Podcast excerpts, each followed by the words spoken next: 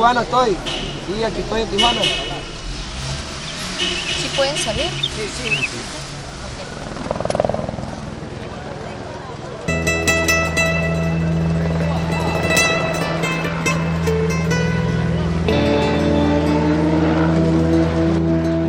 Quiero realizarme aquí en Tijuana. Jéssica, 25 anos, a empurrar a sorte desde as Honduras pelas filhas. Mis hijas tienen 5 y 3 años. As minhas filhas têm 5 e 3 anos. Y a pesar de que son pequeñas, son de garra, Apesar de pequenas, são de garra. que han caminado lo que yo he caminado. Caminharam o que eu caminhei.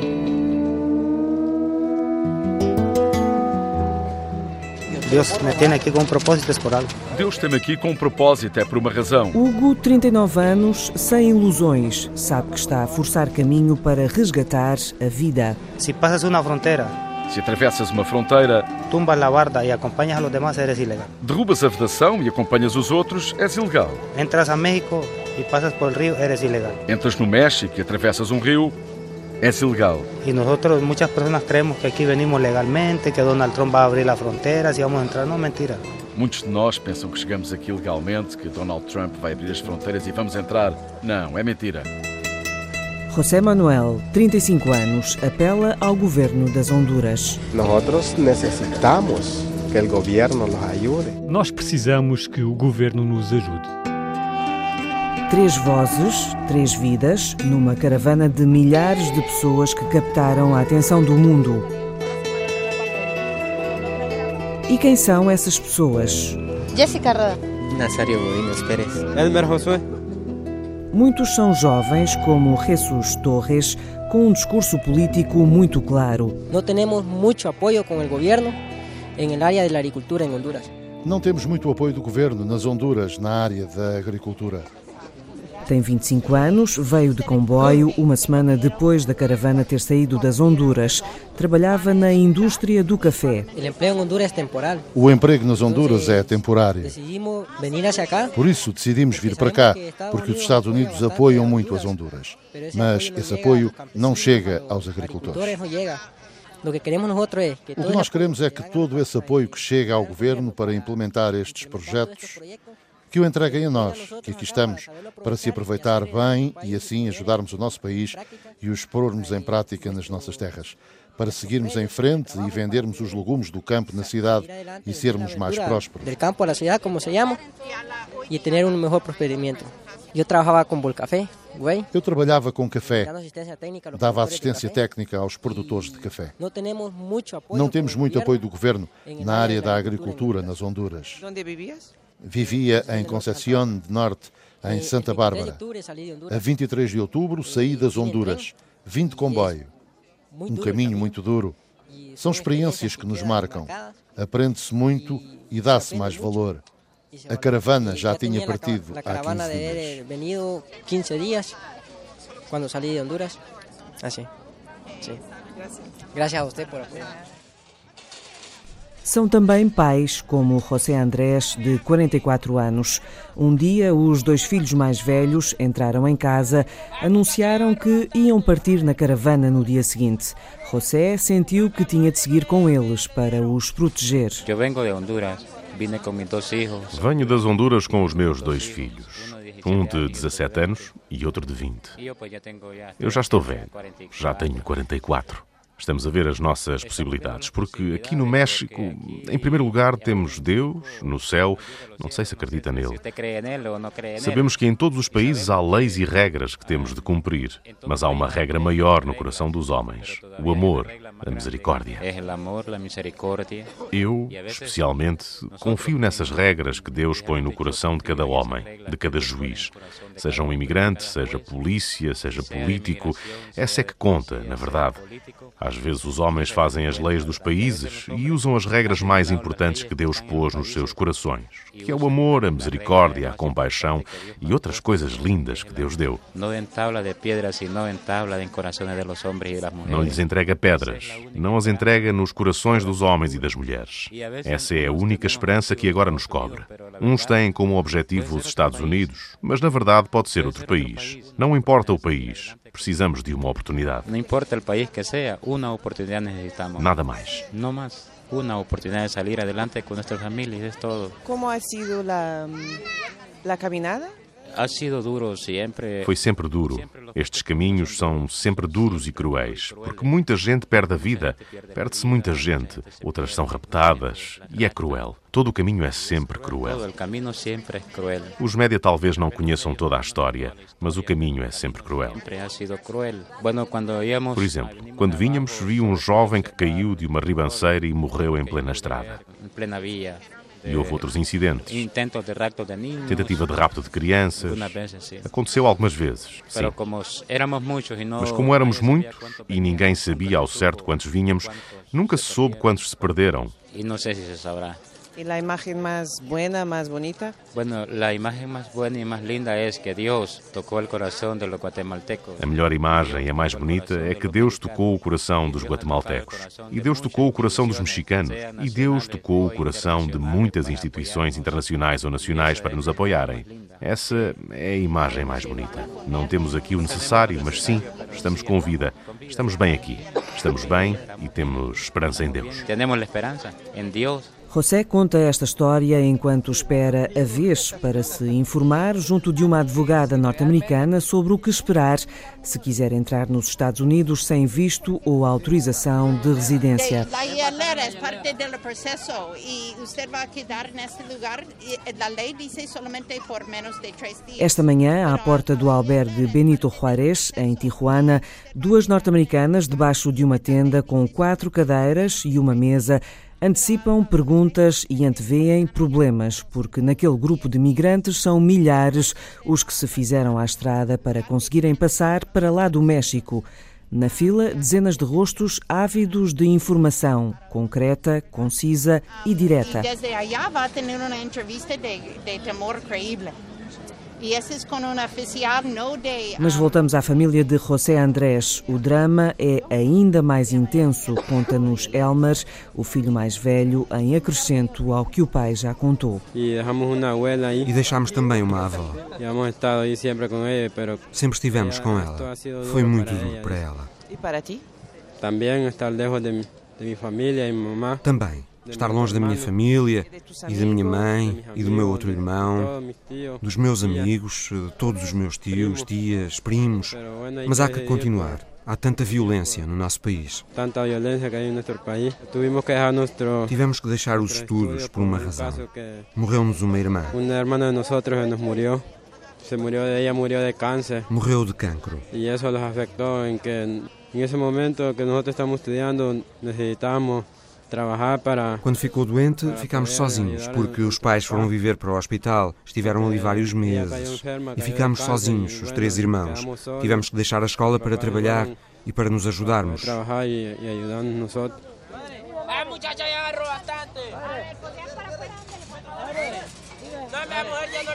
Elmer, jovem de olhar vazio e voz frágil, está concentrado em sobreviver. Precisa de alento. Depois desta conversa, no momento em que cidadãos de Tijuana tinham ido deixar roupas ao albergue, parecia que conseguir uma ou duas peças desse monte de roupa era condição indispensável para garantir a sobrevivência. Mas ele precisava era de sapatos para deixar os gastos chinelos de dedo que calçava.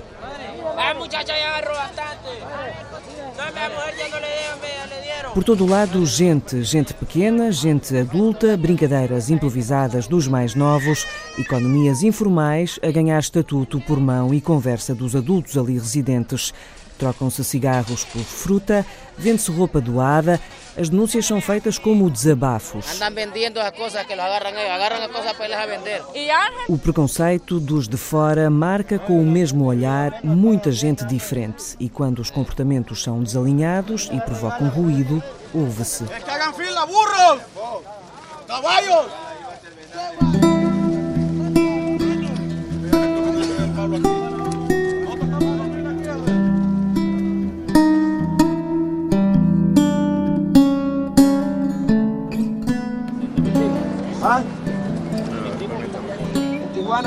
Esta voz fala ao telefone para casa, nas Honduras, facilidade montada pela Cruz Vermelha numa tenda à porta do albergue.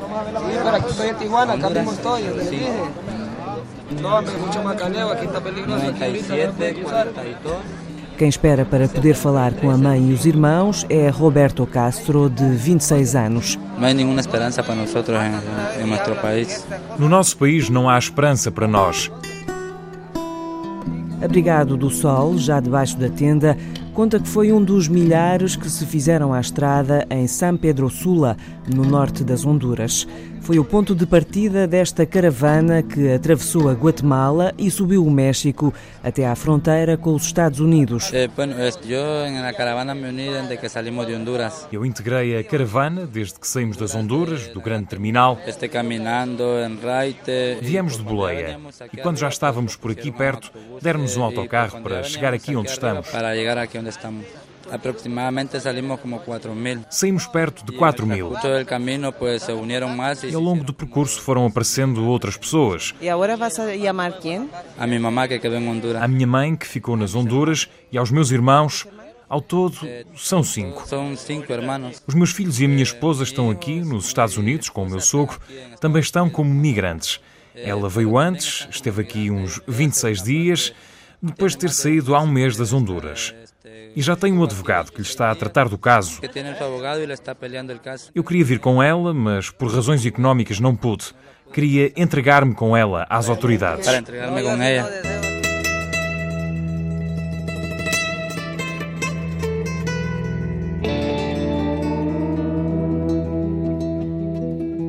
Há cinco anos, o Departamento de Estado norte-americano afirmava que 80% da cocaína que chegava aos Estados Unidos passava pelas Honduras. E a cidade de San Pedro Sula, nessa altura, era considerada a mais violenta do mundo, fora de cenários de guerra, com uma média de 173 homicídios por 100 mil habitantes.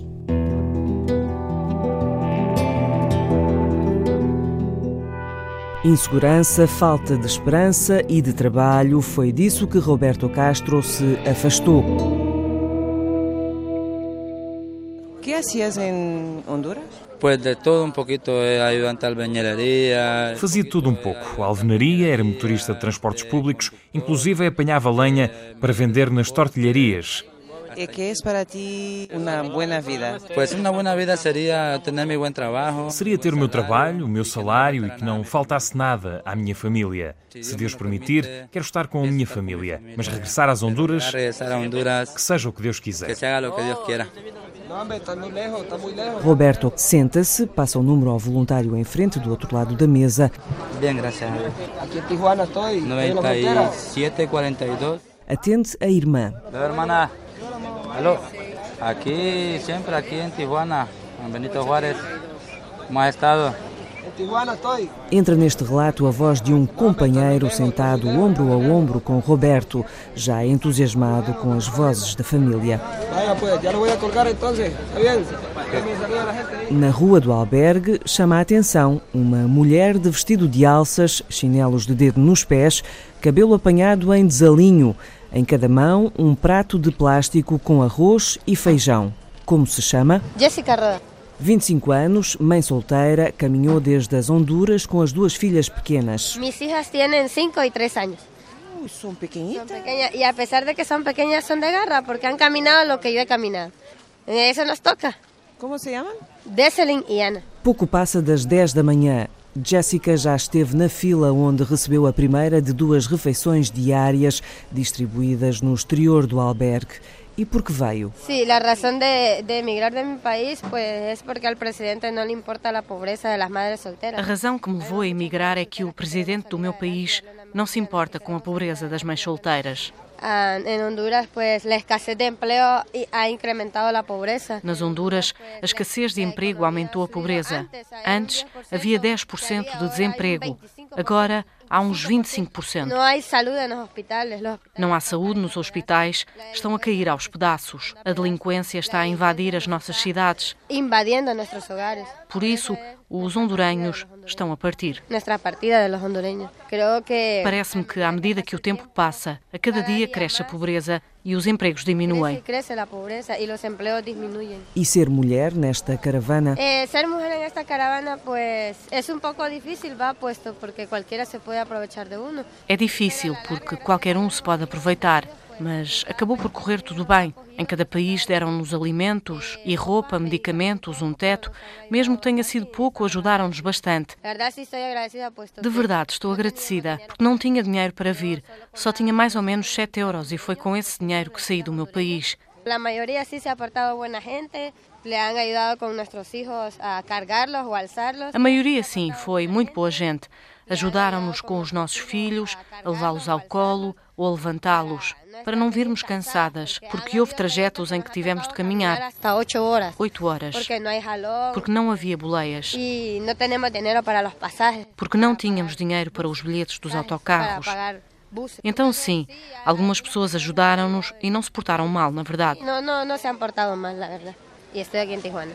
E porque não está no Benito Juárez. No, albergue no cabemos. No albergue não cabemos. Já há muita aglomeração de pessoas e por isso tivemos que nos isolar deles e deram-nos um espaço aqui perto para podermos dormir, fazer as nossas necessidades. Não cabemos por causa da quantidade de pessoas que veio. Por lo mismo, no hay espacio, ya de- a- debido a la cantidad de personas que han venido. ¿Qué, qué planos tienes? Quiero realizarme aquí en Tijuana. Quero realizar-me aqui em Tijuana. Desde niña he soñado con vivir en México porque el país de México es un... Allá, Morena Marina, es un país donde uno puede progresar. Desde pequena que sonhava viver no México, porque é um país onde se pode progredir. Puede trabajar en el campo. Pode-se trabalhar no campo e realizar os nossos sonhos. No nosso país, não. Se você tiver um negócio, tem que pagar um imposto. E quanto mais ganhar, mais dinheiro lhe tiram. Aqui não. Aqui, por mais humildes que sejam as pessoas, vivem bem, vivem tranquilas. Por muy humilde que sea, pero vive bien, vive tranquila. Pero cuando te has eh, decidido a marchar, no era para entrar en los Estados Unidos, ¿sabes? Eh, não. Não, os Estados Unidos não, porque o presidente não nos quer. E se não nos querem num sítio, não temos que ir para lá. Si a uno no lo quieren en un lugar, uno no tiene que irse a meter ahí. Aquí México nos ha acogido bien. No México, as coisas correram-nos bem. O governador, os cidadãos, acolheram-nos bem. E se me recebem bem, por que é de ir embora? Aqui sim, aqui sinto-me como em minha casa. Como en mi casa. Não, porque perdi os meus documentos. Tenho de esperar que nos reenviem das Honduras. Fecharam o consulado aqui, por isso não temos outra forma de obter os documentos. Entramos no edifício, na esquina da Rua do Albergue, uns metros mais à frente. Dois metros de corredor e acede-se a uma zona aberta, cheira a casas de banho sem teto nem esgotos. No chão, detritos de décadas já desbotaram o vermelho dos mosaicos. Subimos por escadas de cimento degradadas. A parede serve de corrimão. E Jéssica sempre a equilibrar nas mãos a loiça de plástico. Besseline e Ana, as filhas, quando nos veem, recebem-nos envergonhadas e curiosas por causa da forasteira que lhes entra em casa. Eh, espérate, amor, ella, ella. Um varandim largo transformado em lar para 12 adultos e 4 crianças no primeiro andar de um velho prédio de Tijuana. O sea, en el edificio no nos vamos a quedar, sino que nos vamos ir para otro lado. Entonces, bueno, cada, cada cabeza es un mundo, ¿va? Él piensa así, yo pienso diferente. Cada cabeça é um mundo e muitos mundos se chocam, se cruzam, se completam neste êxodo da América Central que se quedou no norte dos Estados Unidos mexicanos. Somos gente de bien. E calha bem ouvir agora o desabafo e a história de Nazário Pérez. Apanhou a caravana na fronteira com Chiapas. Essa é a intenção. A intenção é essa, é sermos vistos e por meio de vocês que Trump veja tudo o que está aqui a acontecer. Não queremos ir a buscar problemas. Mas não queremos criar lá problemas. Queremos viver em paz. Somos gente de bem. Somos gente de bien. Nazário, 55 anos, esconde o rosto para chorar. Aqui na calha primeira, no momento em que os jornalistas destacados em Tijuana centram atenções no grupo de 10 pessoas que inicia uma greve de fome. para forçar autoridades dos dois lados da fronteira a serem mais expeditas. Ali fazem uma prece dirigida a Deus e aos ouvidos de polícias e de jornalistas. Sabes, Senhor, que nós venimos por hambre, por necesidad, venimos buscando refugio, buscando ayuda, Señor. Señor, nosotros no somos delincuentes, como tú ves, Señor, cargamos banderas blancas, hambre, necesidad, cargamos, Señor, aquellas ansias de salir adelante.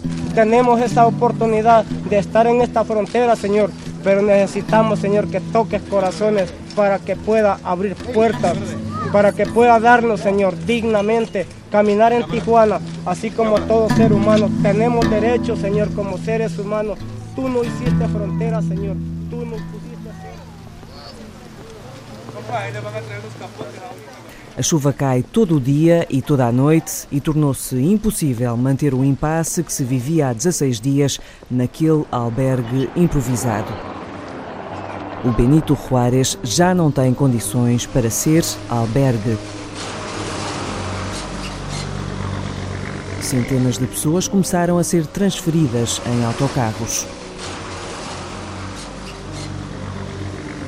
O destino é uma área de espetáculos desativada a 20 quilómetros dali.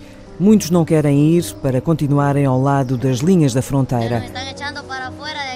Para forçar a saída das mais de 7 mil pessoas, na manhã seguinte as autoridades cortam a água e a eletricidade e fecham os portões do albergue com a notificação lá colada por falta de condições sanitárias, visíveis por todos desde o início. Uma dúzia de chuveiros ao ar livre e sem divisórias e menos de 20 casas de banho portáteis para os milhares que ali viviam.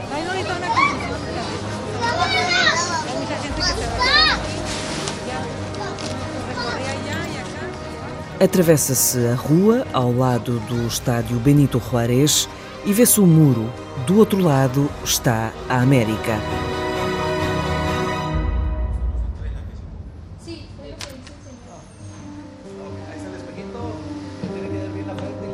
Luís tem 25 anos, José 30 e Josué 21. José, José Rodrigues, sim. Viajaram juntos desde as Honduras. O sonho coletivo da caravana já está desfeito.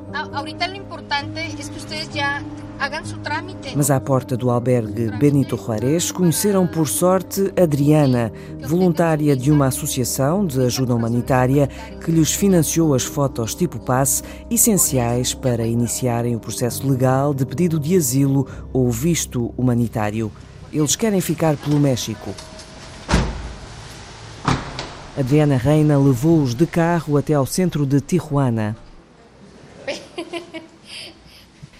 E na fotografia Alice parece que deixam um bocado de muro. A normalidade da vida na cidade alivia-lhes os ombros e esboçam sorrisos. Luís ajeita o cabelo com gel e tudo, enfrenta um pequeno espelho. E finalmente, o clique das fotos. Bájalo um pouco. Aí. Perfil derecho. De este lado. Bien derecho tu espalda, enderezate. Ahí. Listo. Três cidadãos honduranhos em Tijuana. Adriana chama-lhes Los Ninhos. Com estas fotos já podem tratar dos papéis para serem cidadãos legais no México. Um pouquinho volta a cara. Bien de frente. Baja la cara un poquito. Gracias. Gracias por todo. Eh. Ah. Sí, no sé. Está muy caótico. Não, porque e a ti? Soraya Vasquez é advogada, trabalha no Congresso Estadual de Baja Califórnia. E fundou com mais sete mulheres o Comitê Estratégico de Ajuda Humanitária. Acompanhou a caravana desde a primeira hora. Isso me preocupa muitíssimo. Conhece todos os cantos da cidade em que nasceu e em que vive e preocupa as crianças, por ali à mão das redes de tráfico de seres humanos. Ai, os niños, sabes? O sea, me preocupan mucho los niños. Preocupam muito as crianças. Pues tendría que ser UNICEF. Devia ser a Unicef, mas a Unicef veio e brincou com elas. Mas onde está a proteção que tem de lhes dar? Estou muito decepcionada com estas organizações, porque acreditei que de facto faziam coisas. Se eu fosse governo, fazia um programa extraordinário para a inclusão. Pois tenho muitas ideias, mas não sou governo. Não sou governo eu, não?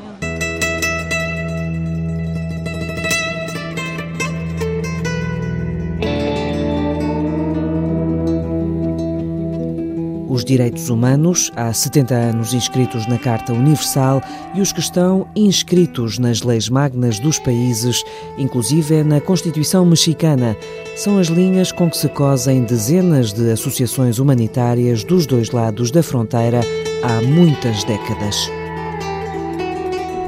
A linha que une o México e os Estados Unidos tem cerca de 3 mil quilómetros. É uma vasta zona de fronteiras emocionais, comunitárias, comerciais. Só em Tijuana são 15 os albergues com condições para receberem vários milhares de migrantes.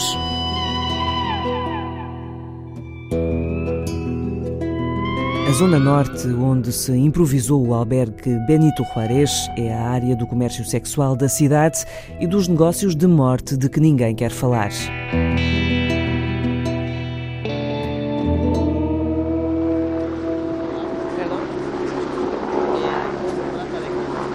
Falemos então da caravana dos migrantes. A Academia já analisou este fenómeno mediático, que foi mesmo isso, de acordo com as conclusões da investigadora Dolores Paris, do Colégio de la Frontera de Tijuana.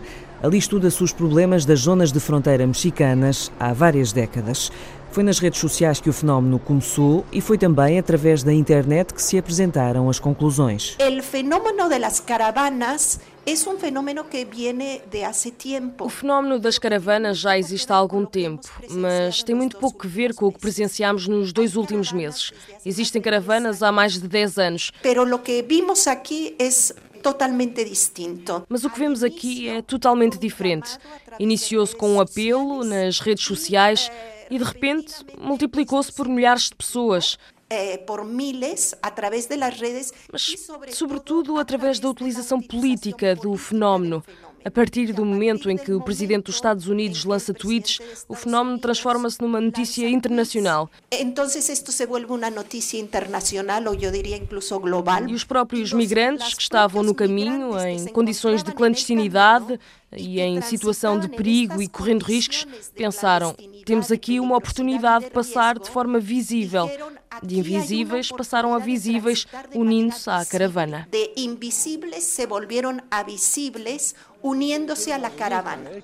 Ajá, sí. ¿Qué quiere o sea, decir la o sea, estamos en, el- en la palabra marroísta, le, ¿Qué le quiere están decir la que palabra pa- marroísta? Estes heróis de Tijuana são os rostos visíveis de uma realidade que, nos últimos três anos, contou mais de 350 mil migrantes a dirigirem-se para os Estados Unidos a partir da América Central. As pessoas que integram a caravana As pessoas integram a caravana por fatores muito diferentes. Alguns por causa de situações de violência generalizada e violações massivas dos direitos humanos, mas muitos saem por eh, uma quantidade de fatores relacionados com danos ambientais, desastres naturais, inclusivamente devido às mudanças climáticas. E também devido a crises políticas, como é o caso das Honduras. como é o caso de Honduras. Depois de São Pedro Sula, nas Honduras, a caravana engrossou com os milhares que, ao mesmo tempo, estavam a fazer a travessia incógnitos ou invisíveis. Si pasas una frontera, tumbas la barda y acompañas a los demás, eres ilegal. Passo a passo, na estrada, milhares de corações convictos atravessaram fronteiras. Pessoas como Hugo Marim, 39 anos. La verdad que lo que me ha hecho es por trabajar, ya que en mi país no hay un trabajo, no hay un futuro. Vim pelo trabalho, porque na verdade no meu país não há trabalho, não há um futuro. Procuramos um futuro para as nossas famílias. Eh, venía con mi hijo, a él lo deportaron Vim com os meus filhos. A um deportaram-no quando foi comprar comida. ellos fueron ahí, estuvieron en la esquina y los agarraron la policía municipal y los metieron a la perrera. Foram os dois ali atrás a uma loja e levaram-no. Transferiram-no para a imigração. O sea, no es un delito tener hambre y buscar comida. Não é crime ter fome e comprar comida. ¿Estás en comunicación con él? La verdad que no. Na verdade, não. Solo he sabido que él está en la Ciudad de México, pero él no quiso pedir asilo. Só soube que está na cidade do México e não quis pedir asilo. Él se fue de un solo para Honduras. Foi sozinho para as Honduras. Bueno, esa es decisión de él ya, porque él tiene 21 años. É a decisão dele, já é maior, tem 21 anos. Y no es fácil. Não é fácil. Lo que he visto por el camino, las muertes por el camino, E as mortes que vi pelo caminho? las ansias por no tener precaución de venir el Pessoas que não tiveram precaução, com ânsia de chegar e para ficarem aqui parados. Estar parado não é uma opção. Esto no es una opción de estar parados acá. Si en mi caso estuviera que alguien me dijera, mira, aquí hay un apartamento, una casa, me la alquila, yo la alquilo.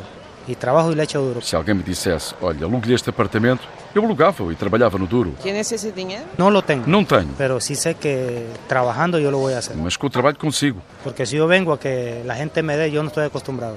Estoy acostumbrado a trabajar, a trabajar, a trabajar. Não estou acostumado a que me deem as coisas. O que eu sei é trabalhar, trabalhar, trabalhar. Não sou um delinquente, não sou um drogadito, não fumo e não bebo. Sou uma pessoa consciente do que quero para a minha vida. Con una vista futuramente a ser mejor de lo que era en Honduras. Tenho objetivos e quero fazer melhor do que podia nas Honduras. Un derecho de todo ser humano que quiere sa- salir adelante y ser una mejor persona para el mundo. É um direito de todo ser humano querer prosseguir a vida e ser melhor pessoa No ser como muchos decimos en Honduras la escoria. e não ser, como dizemos nas Honduras, a escória. Não me considero escória. Considero-me alguém valioso e Deus tem-me aqui com um propósito. No me considero una escoria, me considero algo valioso que Dios me tiene aquí como propósito.